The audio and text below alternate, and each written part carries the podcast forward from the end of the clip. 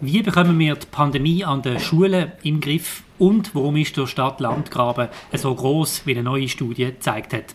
Über das werden wir heute reden im letzten Feuerobenbier von diesem Jahr, wie immer direkt aus dem Stadthof am Baffi.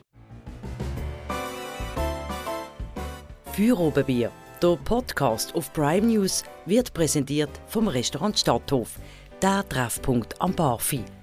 Wir bedienen Sie gern, Sie merken das.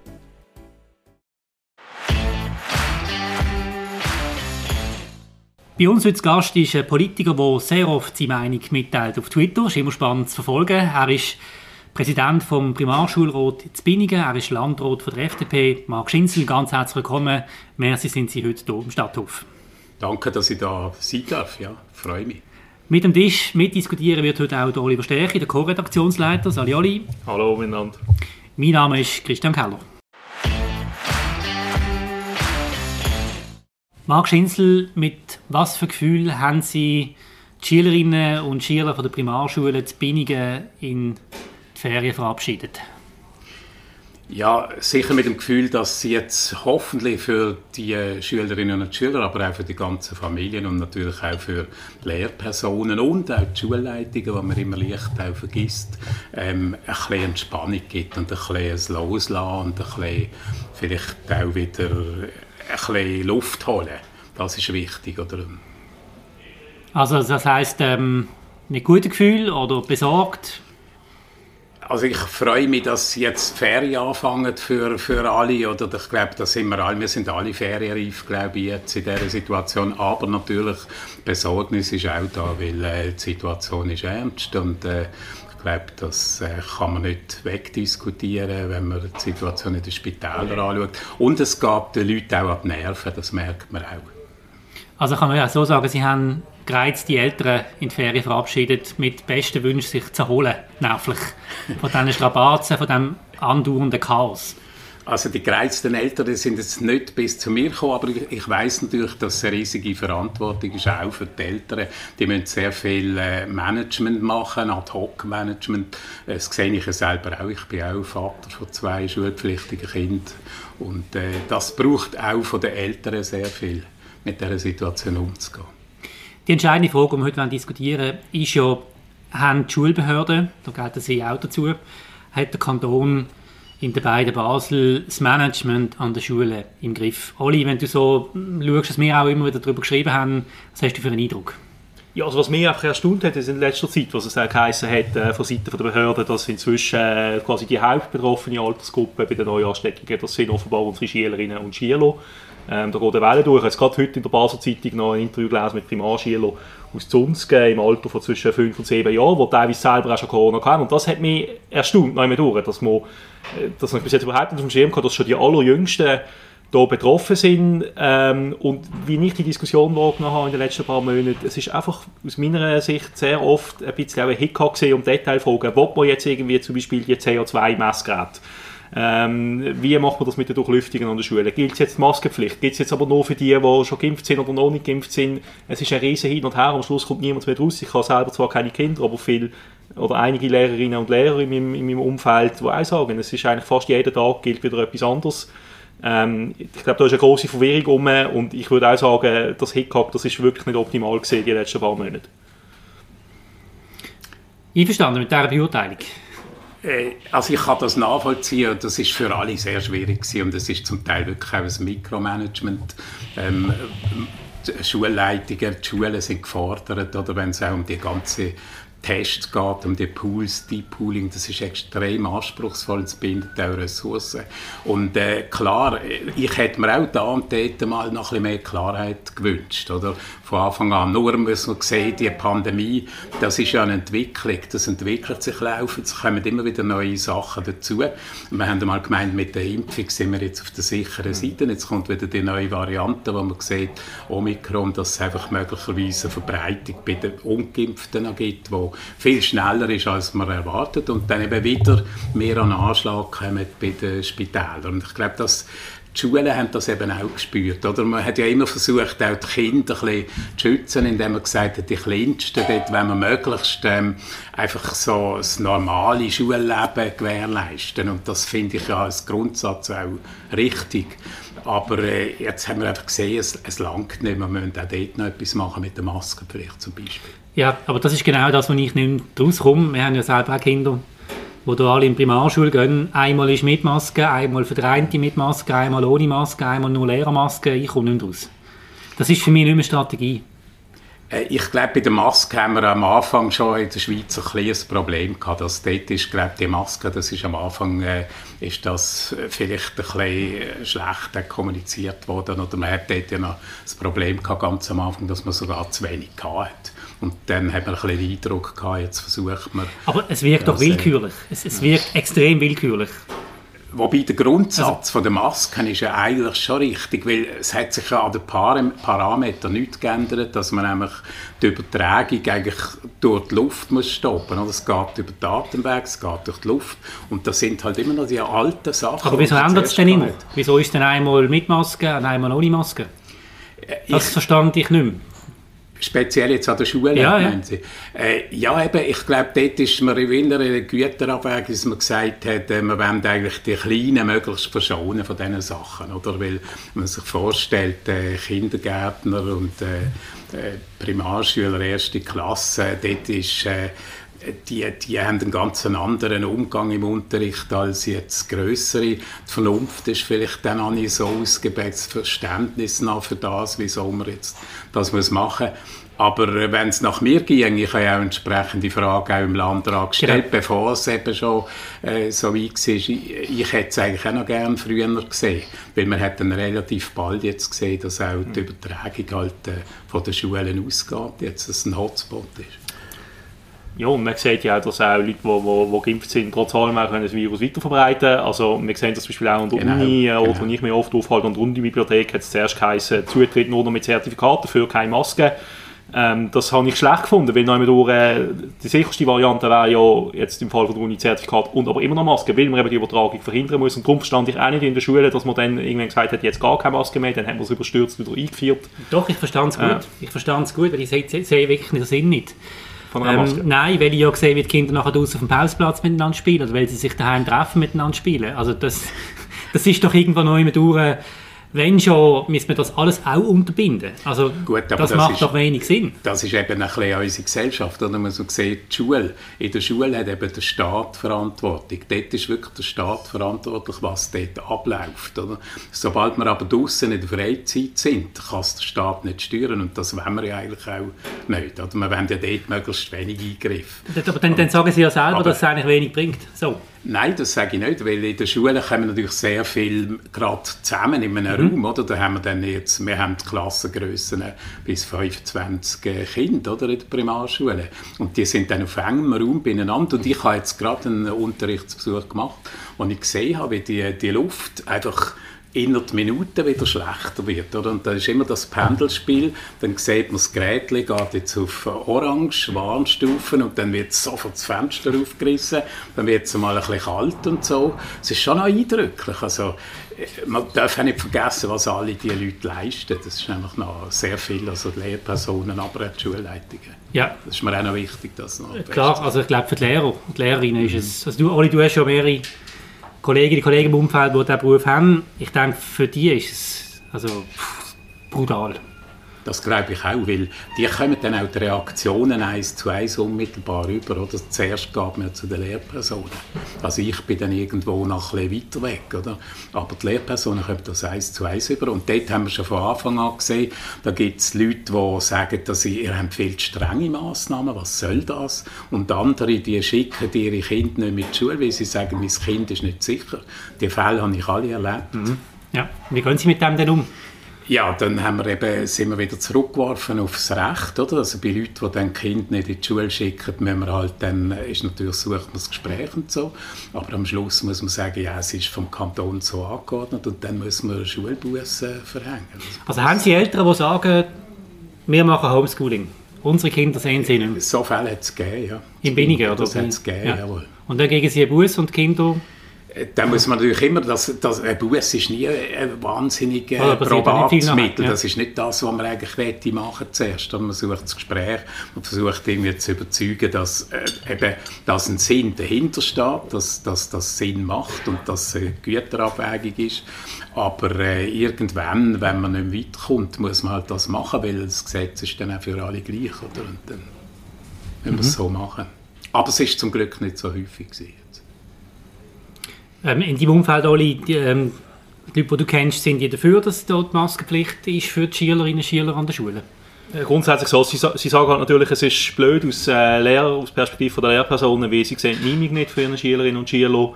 Äh, man muss aber dazu sagen, ich habe jetzt vor allem Kollegen, die auf Sekundarstufe 2 unterrichten, also nicht die, die ganz Kleinen, sondern eher so FMS, Gymnasiasten. Und okay. dort sind sie ganz klar der Meinung, auch natürlich aus Selbstschutz, auch für die Lehrpersonen ist klar, die Maskenpflicht ist richtig und wichtig, die Abstandsregeln sind richtig. Ähm, ja, mhm. absolut. Also das sagen sie vor allem auch aus Selbstschutz, weil sie in dieser Situation ja jeden Tag okay. ausgeliefert sind. Aber gehen wir doch nochmal zurück zum eigentlichen Kern. Wie lösen wir die Pandemie und vor allem wie lösen wir die Situationen an der Schule? Ich habe trotzdem nochmal eine Verständnisfrage. Oder wie, also der Sinn von dem Maskentragen haben wir jetzt schon ein bisschen äh, besprochen, aber eigentlich auch aus einer liberalen Grundhaltung. Und Sie sind ja in der FDP, ich meine, das ist immer noch eine liberale Partei, auch wenn ich auch ein Zweifel habe. Das hoffe ich doch, ja. ähm, es gibt eine Impfung, man kann sich schützen. Und es ist ja so, dass es für Kinder eigentlich absolut ungefährlich ist, die, die, das, das Virus. Jetzt ist einfach meine Frage, wenn man noch schaut, was jetzt alles passiert. Es werden Skilager abgesagt, es werden Ausflüge abgesagt, es werden auch Learnings abgesagt, zum Beispiel an unserer Schule, wo ich bin, hat die Kinder jetzt zum ersten Mal ganz allein in einer Gruppe auf Liestel fahren, dort jemanden treffen, den interviewen, wieder zurückfahren, findet jetzt alles so nicht statt. Und wenn man das alles in eine Güterabwägung bringt, dann weiß ich einfach noch nicht, ob das wirklich so Sinn macht. Also ich glaube, oder was man muss sehen für, für die Kinder, das sind nicht die, die zuerst betroffen sind von Covid. Also da haben sie absolut recht. Oder? Dort haben wir äh, doch sehr selten haben wir schwere äh, Fälle. Oder? das Problem ist natürlich, dass die Kinder dann eben heimgehen aus der Schule und gerade in der Primarschule, wo sie, dort stecken eben die Kinder viel näher zusammen als auf der höheren Stufe. Und eben dort in der höheren Stufe kann man dann auch sagen, ja gut, äh, wir, wir sehen die Massnahmen nicht, wir müssen Abstand halten und so, aber in der Primarschule, das ist in der Natur vom Kind und das ist auch richtig so. Die sind eng zusammen und die bringen es dann heim und die daheim bringt man es weiter in die Betriebe, in die Gesellschaft, oder? Und das ist genau das, was wir verhindern müssen. Weil wir jetzt, und das ist nicht schön, das Aber feststellen, wir haben gesehen, dass dort gerade in den Primarschulen vor allem, dass wir dort einen Hotspot haben. Aber wenn man ja sich kann impfen kann und sich schützen und Daten zeigen ja ganz klar, dass jemand, der geimpft ist, in aller, allermeisten Fällen einen milden Verlauf hat, also kein Problem bekommt.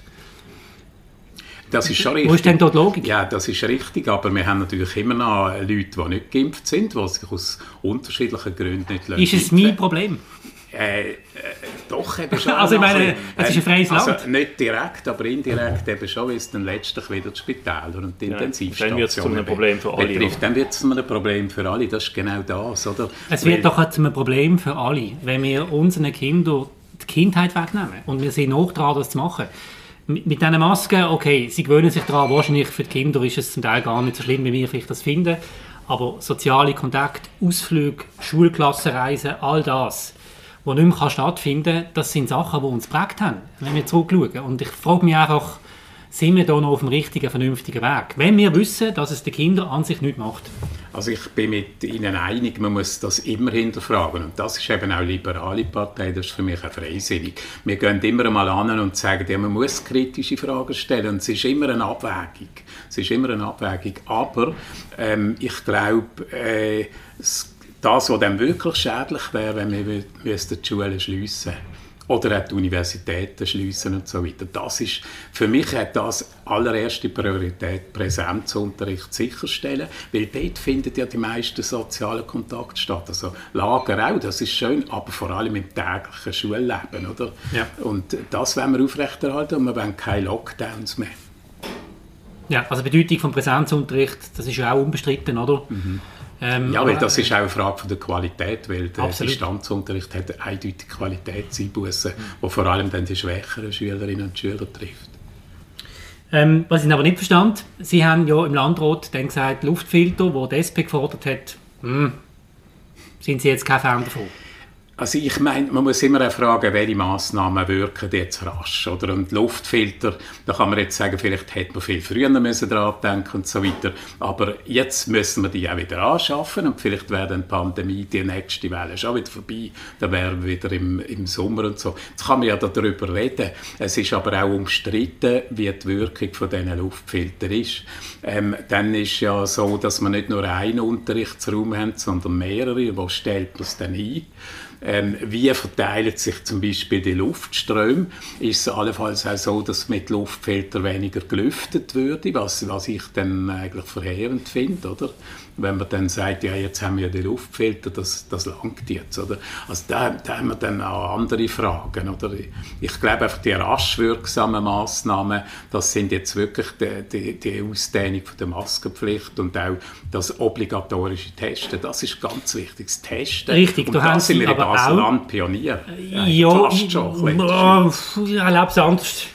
Pionier im, weiß auch nicht, im Chaos. Also, Entschuldigung, wenn ich jetzt ein bisschen kritisch bin.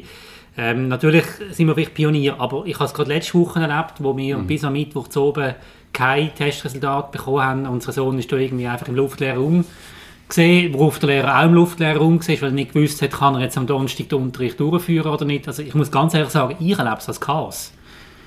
Das ist natürlich dann wieder eine Frage von der Infrastruktur. Oder? Das hat jetzt einfach massiv zugenommen, die Breite vom Testen. Man hat es jetzt ja noch mehr ausgedehnt mit dem Obligatorium. Und ich gebe Ihnen recht, bei der Infrastruktur haben wir das Problem, auch bei, den, bei den ganzen Labors und so, dort haben wir Engpässe. Das ist aber, glaube ich, schweizweit auch so. Also das ist wirklich etwas, was man hätte können besser machen Und ich sage jetzt das auch, man hätte vielleicht auch äh, Organisationen wie die Armee oder Zivilschutz vielleicht können einsetzen umsetzen. Äh, schneller, also dort bin ich auch der Meinung. Aber das ist nicht das Problem von einem einzelnen Kanton, glaube ich. Das ist, ist wirklich insgesamt nicht äh, so toll aufgeleistet worden.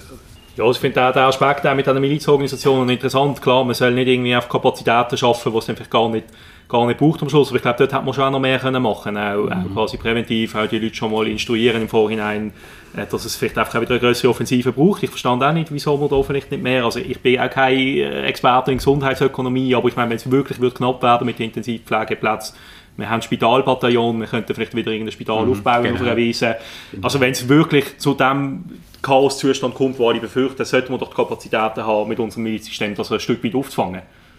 Ähm, die Diskussion findet auch noch ein bisschen zu wenig statt ist eigentlich speziell nach zwei Jahren Pandemie, dass wir immer noch Diskussionen haben. Mhm. Ja, also da, finde ich, da, können, da bin ich auch der Meinung, da könnte also, man noch deutlich besser werden, ja. weil ich denke zum Beispiel auch an Israel oder so, wo man wirklich sieht. Aber dort ist natürlich auch die Erfahrung, die sind immer in einer Bedrohungslage und die haben eben das schon Intus, die sind, sind einsatzfähig und sie haben das schon wie im Kopf drin. Die sind handlungsfähig und da können wir, glaube ich, schon noch mehr machen. Zum Schluss noch bei diesem Thema, Sie haben ja das Testen betont, aber im Landrat haben Sie gesagt, zweimal Testen pro Woche ist übertrieben. Äh, also das speziell habe ich nicht gesagt. Ich habe einfach gefunden, dass die Massnahmen von der Regierung äh, jetzt einmal die richtigen sind, weil man muss ja das immer auch noch kommunizieren und äh, es ist jetzt schon mal wichtig, dass man das Obligatorium durchsetzen bei allen. Das gilt übrigens auch für Lehrpersonen.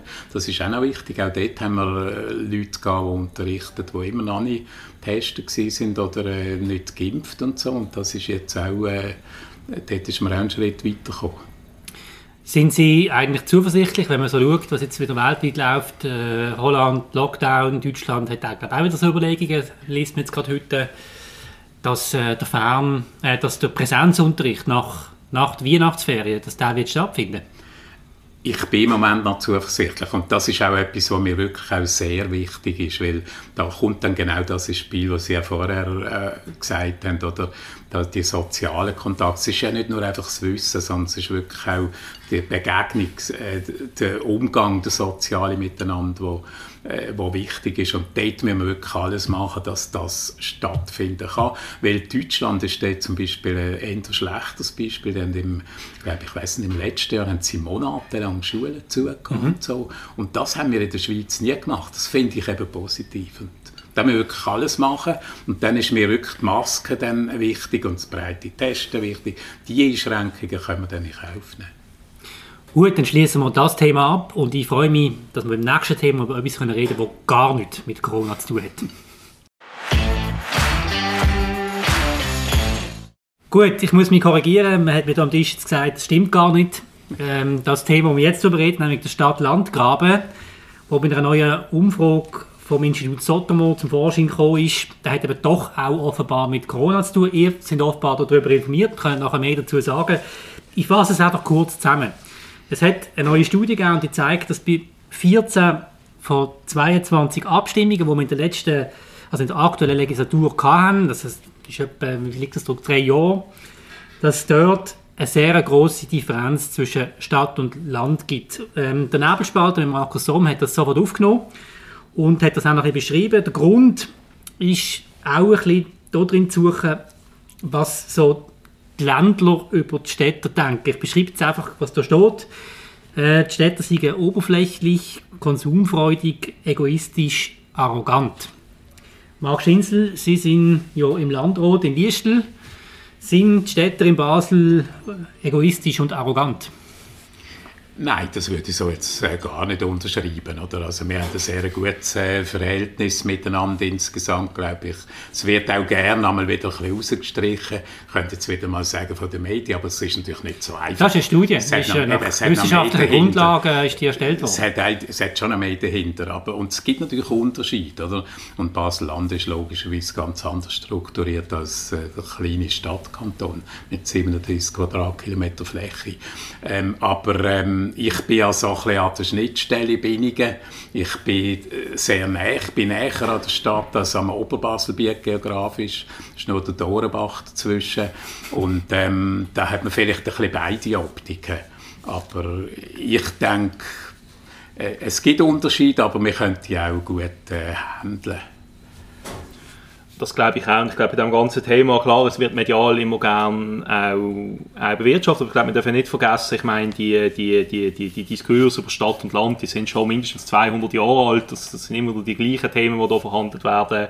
Äh, die ländliche Idylle versus die, die, die dekadente Zivilisation in der Stadt. Aber ich glaube, der Punkt ist ja auch, die Schweiz ist ja auch ein Land, wo, wo mehrere Gräben hat. Wir haben nicht nur einen Stadt-Land-Graben, wir haben einen Graben zwischen den Sprachregionen, ähm, wir haben neuerdings vielleicht auch einen Graben, da kommen wir vielleicht auch noch mal drauf, trotz allem auf Corona. Und ich glaube, die Schweiz ist aber trotzdem ein Land mit ihren Institutionen, wo die Gräben kann überbrücken. Bin ich einverstanden, Oli. Die Studie zeigt klar, dass der Graben grösser geworden ist. Ja, er ist. Dass sich das mehr polarisiert, das ist ja unsere heutige Zeit mit dem, Coronavirus sowieso, aber es ist jetzt nicht einfach ein Phänomen, das wir immer schon Nein, haben. Weißt, es, hat auch mal es massiv, nimmt massiv zu. Und die Frage ist jetzt, äh, warum? warum?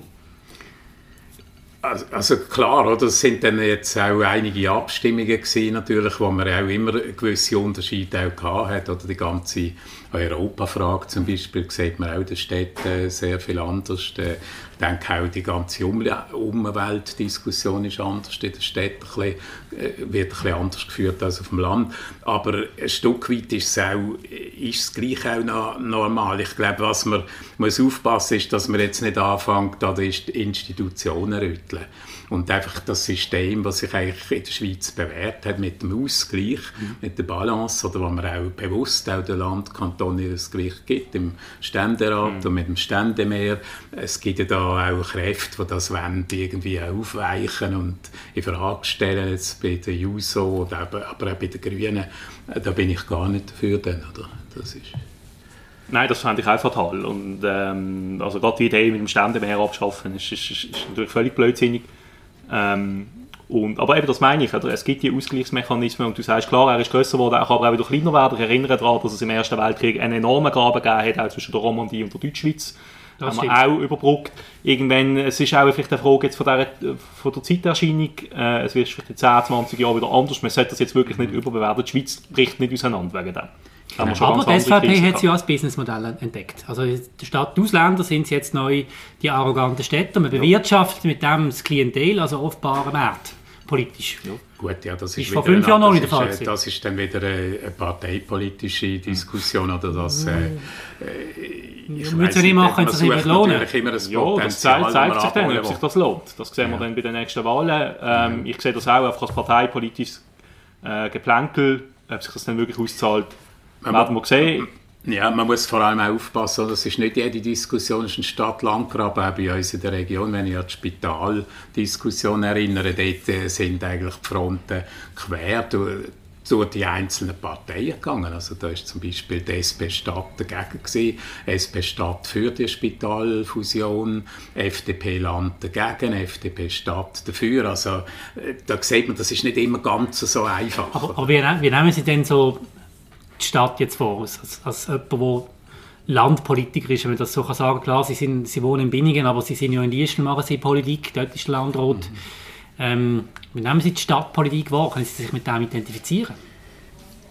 Also ich, ich bin froh, dass ich in Liestel äh, kann politisieren kann. Also mir ist es eigentlich noch wohl in Liestel dort. Ich werde jetzt nicht unbedingt tauschen mit dem grossen Rat, schon wegen der Sitzordnung finde ich zum Beispiel speziell, dass die Leute da kunterbunt irgendwie sitzen durcheinander und nicht auch ein bisschen in Fraktionen. Aber äh, ich glaube auch, eben zum Beispiel die Regierungen, die arbeiten sehr gut zusammen. Und da hat es auch Fragen, was sich das Verhältnis eigentlich entspannt hat. Also wenn ich an die Universität erinnere, dort haben wir eine deutliche Entspannung in den letzten Jahren gesehen. Und das finde ich auch wichtig und gut. Also Sie nehmen nicht wahr, dass es dort der Graben, den wir jetzt hier in dieser Studie sehen, den nehmen Sie nicht wahr zwischen zwischen Stadt, Stadt und, und Land. Nein, ich glaube, eigentlich sagt das auch immer wieder, dass wir eigentlich ähm, schweizweit eines der engsten Verhältnisse haben. Oder? Das wird immer mal wieder gesagt, man, man, konzentriert sich dann immer auf einzelne Punkte und so, aber eigentlich schaffen wir ja fast am engsten zusammen in dieser, in dieser Region, wenn man es mit anderen vergleicht. Oder? Äh, also ich glaube, es gibt irgendwie 170 Verträge. Ja, aber in der Corona-Pandemie ist es oft so gesehen, dass Basel-Stadt viel schärfere Massnahmen hatte als Baseland. Wir haben es jetzt wieder gesehen. Es ist ein Disco geht auf, auf die Landschaft raus, um dort halt den Party fortzusetzen. Jetzt ist es umgekehrt übrigens. Ja, also jetzt ist Basel-Land vorgezogen und ist bei den Schulen jetzt strenger geworden als die Stadt. Ja. Ich glaube, es sind einfach auch Befindlichkeiten, die bis ins Persönliche hineingehen. Ich glaube dass da nicht unbedingt Stadt-Land-Gabe spielt. Da spielt sicher auch eine Rolle, dass Lukas Engelberger als Präsident der Gesundheitsdirektoren vielleicht auch besonders vorbildlich sich geben was die Massnahmen angeht. Äh, also da sehe ich jetzt nicht per se eine Stadt-Land-Gabe. Wo ja jeder Kanton ah, am Schluss dann ein bisschen das macht, was er gerade will in dieser corona Ich weiß nicht, ich habe vielleicht das Gefühl, also, warum ist es denn nicht möglich, zusammenzusitzen und zusammen eine Lösung zu finden? Es ist so noch zusammen. Also ich glaube, das, das, wird, nicht. das wird auch gemacht, nur das hört man nicht. Das, da wird sehr, es wird eigentlich täglich, tauscht man sich aus. Also gerade im Bildungsbereich äh, ist, glaube da ist man täglich äh, im Austausch. Und auch äh, gerade heute, ich komme jetzt gerade von der Justiz- und Sicherheitskommission, also zum Beispiel im Sicherheitsbereich, haben wir jetzt eine sehr gute Zusammenarbeit, auch operativ, oder bei den Polizeieinsätzen und so. Mhm. Gut, ich würde gerne auf eine These eingehen, die Markus Somm geschrieben hat, Nebenspalter, der ehemalige Chefredakteur von Platz. Ist ja immer spannend, was er schreibt. Ich würde es gerne vorlesen. Er schreibt zu dieser Studie, wenn sich diese Gentrifizierung aller ehemaligen Arbeiterquartiere, also in der Stadt, fortsetzt, dürften in den Kernstädten bald nur mehr sehr gut ausgebildete Leute leben, oft in staatlicher Anstellung mit krisensicherem Salär, meistens politisch links, immer Virtuosen der kulturellen Distinktion. Der Trend sieht er natürlich vor allem auch in Zürich, dort wohnt er ja auch in der Nähe, äh, er sieht sicher auch in Bern und er sieht natürlich auch in Basel. Liegt er falsch? Völlig falsch, die Aussage. Nein, es ist ein Punkt, den man muss, glaube ich, beachten. Das glaube ich auch. Also ich finde es auch nicht so gut, wenn man jetzt da eben wenn man jetzt äh, gewisse Bereiche, man sieht ja zum Beispiel im Gewerbe, wo das Gewerbe, das dann auf die Landschaft zieht und wo dann in der Stadt wie keinen Platz mehr hat, weil man sich irgendwie der Meinung ist, ja, den Lärm vertragen wir jetzt gar nicht, obwohl die Leute schon viel früher da sind und weil es das gute Gewerbe auch braucht. Das, ist ja, das sind die Arbeitsplätze und ähm, es, wir leben ja schon steuerlich von der grossen von der Pharmaindustrie in der Region, aber das Gewerbe, wenn das weg ist, ich glaube, dann bricht noch mehr weg als nur irgendein einzelner Kleinbetrieb. Das, das äh, verarmt auch den verarmt Regionen. Dort muss man schon ein bisschen aufpassen, dass die äh, Durchmischung nach wie vor gewährleistet ist. Auf jeden Fall, das sehe ich auch so. Ich meine, es ist natürlich eine Tatsache, dass in, dass in einer Stadt, die vor allem im Dienstleistungssektor äh, Stellen anbietet, dass da vielleicht eher hochqualifizierte zuziehen, Leute, die hier studieren, die dann hier auch bleiben, hier arbeiten. Aber die soziale Durchmischung ist wichtig und richtig. Und ich meine, ich erinnere daran, wir haben immer noch auch Gegenden in Basel, wie, wie, wie das Kleinbasel, unter Kleinbasel, was sehr divers ist. Also wir sind jetzt nicht einfach eine Stadt von den, von den gut verdienenden Akademikern die alle beim Staat arbeiten.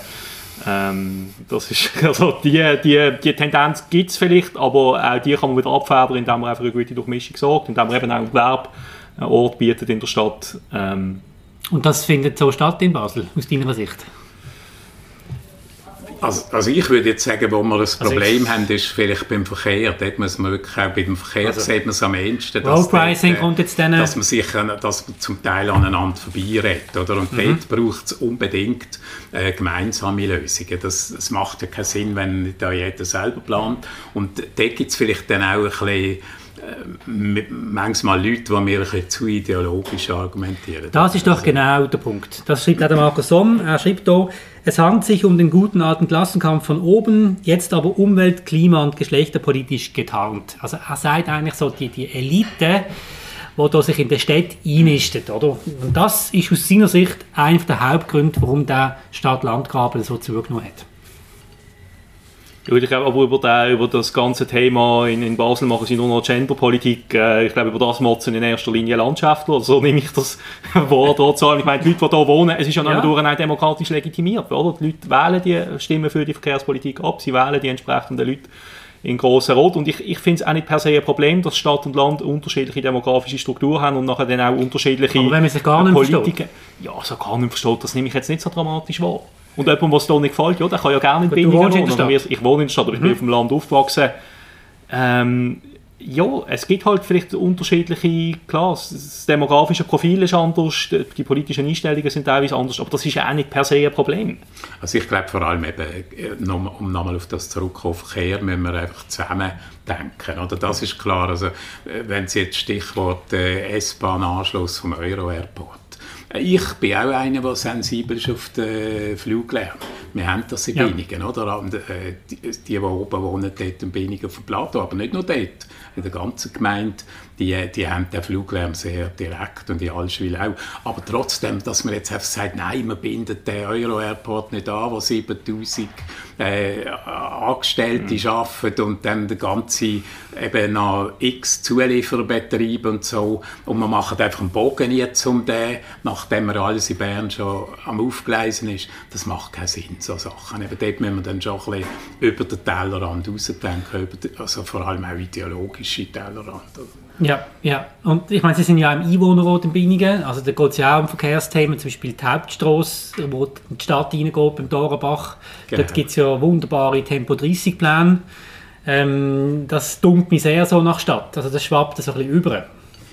Ja, ich meine, dort müssen wir auch einfach mal schauen, für was sind Hauptstraßen. Oder Hauptstraßen, dort wird der Verkehr gebündelt und dort bewegt man sich auch äh, über weitere Distanzen fort und das soll ja den Verkehr aus, aufnehmen, wo in der Quartierstraße, äh, der, der, wenn wir ja nicht in der Quartierstraße, wenn wir auf der Hauptstraße, da soll man auch können sich bewegen und es macht dann irgendwie wenig Sinn. Nein, aber die, eben, das meint die Ideologie von der Stadt das, kommt immer schön nein, über jetzt in der Agglomeration. Da, da sind wir natürlich auch dagegen und vor allem muss man auch schauen, das, was die Stadt macht beim Verkehr, hat immer auch Auswirkungen auf die Aglo-Gemeinden. Ja. Und wie ist jetzt die Zusammenarbeit? Oder wir haben dann den Stau, je nachdem. Wenn dann, äh, ja, dort würde ich jetzt meinen, da da, müssen wir dann noch bisschen, da muss es Eben. noch ein bisschen besser werden. Oder?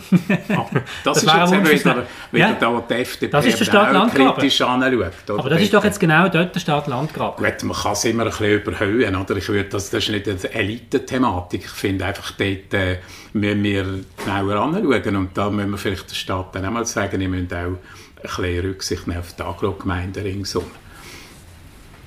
Gut, Marc Schinzel, ganz herzlichen Dank für den Besuch bei uns hier im Feuerobenbier. Das ist das letzte Feuerobenbier von diesem Jahr.